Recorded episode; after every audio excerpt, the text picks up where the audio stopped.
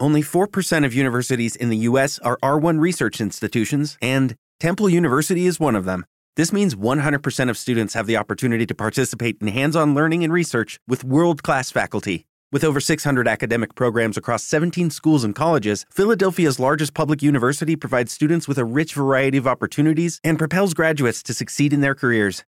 Temple University. Schedule a campus tour today at admissions.temple.edu/visit.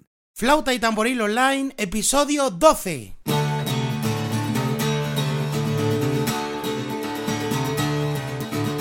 Hola a todos y bienvenidos a Flauta y tamboril online, el podcast dedicado a todo lo relacionado con el uso e interpretación de la flauta pastoril de tres agujeros y el tamboril.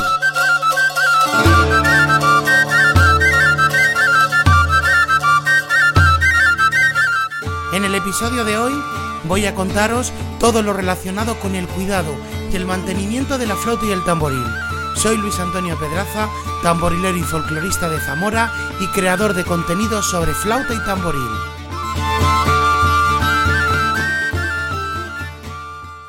El cuidado y mantenimiento de los instrumentos musicales es un tema de gran importancia para todos los músicos, ya que no podemos permitir que nuestro instrumento musical y en consecuencia nuestra herramienta de trabajo se deteriore. Los motivos más comunes por lo que esto suele ocurrir son porque nadie nos ha enseñado ni nos ha indicado información alguna sobre su cuidado, por la dejadez y falta de interés por parte del tamborilero, por la misma construcción del instrumento que no nos permite hacer una limpieza a fondo, o por la falta de tiempo y de material adecuado para la limpieza. Para la creación de este podcast he intentado reunir opiniones y consejos de expertos en la materia y, por supuesto, también basarme en mi propia experiencia personal.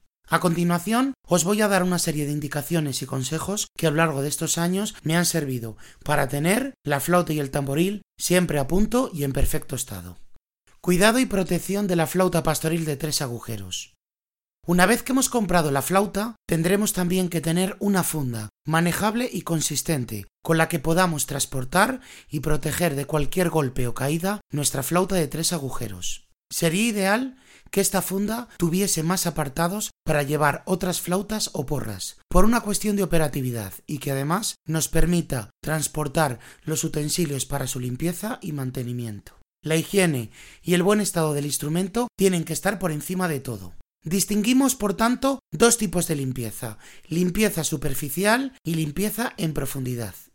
Limpieza superficial. La realizamos cada vez que terminamos de tocar. Debemos proceder siempre a realizar una buena limpieza del instrumento y sobre todo un buen secado, tanto interno como externo. No olvidemos que el mayor enemigo de la madera es la humedad. Una vez secada por fuera, procederemos a extraer el tapón de la cabeza de la flauta y así acceder con una escobilla para secar todo el tubo interno de la flauta. Al concluir, colocaremos el tapón y guardaremos la flauta en la funda hasta el próximo uso y la limpieza en profundidad, integraremos en primera instancia la limpieza superficial y una vez que el tapón está fuera, utilizaremos alcohol para la limpieza y desinfección del mismo. Lo meteremos en un vaso con alcohol. Continuamos con la limpieza de la parte externa del tubo sonoro, para lo que utilizaremos una bayeta de microfibra rociada con alcohol. El aceitado de la flauta. Una vez limpia y desinfectada la flauta, Comenzamos con la fase del aceitado. Las flautas se deben aceitar con cierta frecuencia para que suenen bien. Además, la madera se seca y se puede rajar. La función principal del aceite es impermeabilizar el interior del tubo de la flauta para que la humedad no penetre en la madera y el aire pueda circular con mayor facilidad por dentro del tubo. Por otro lado, el aceite también ayuda a preservar la madera.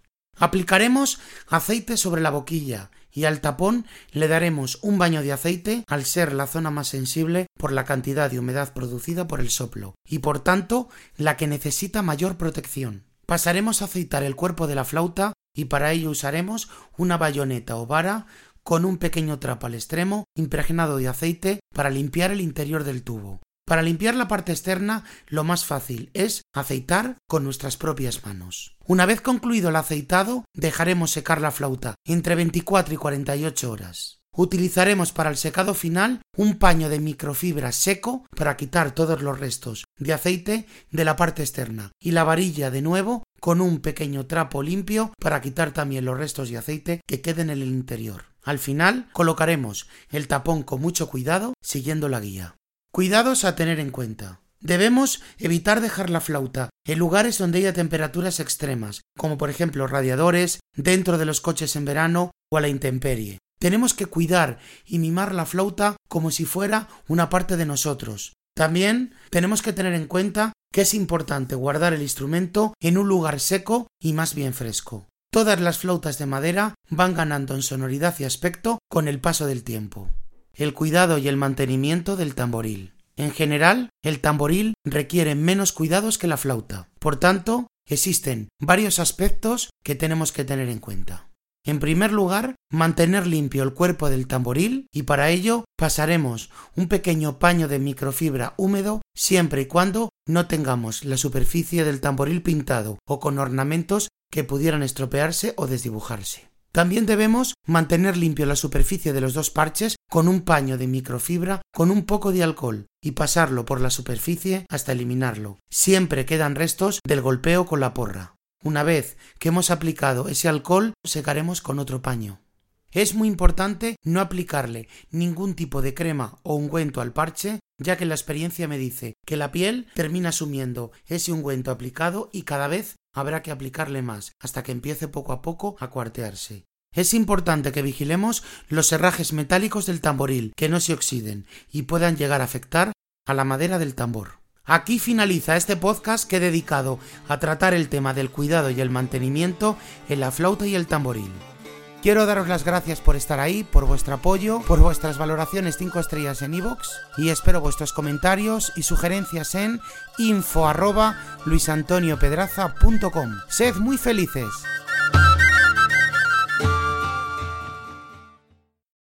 Join us today during the Jeep Celebration event. Right now, get 20% below MSRP for an average of 15178 under MSRP on the purchase of a 2023 Jeep Grand Cherokee Overland 4xE or Summit 4xE.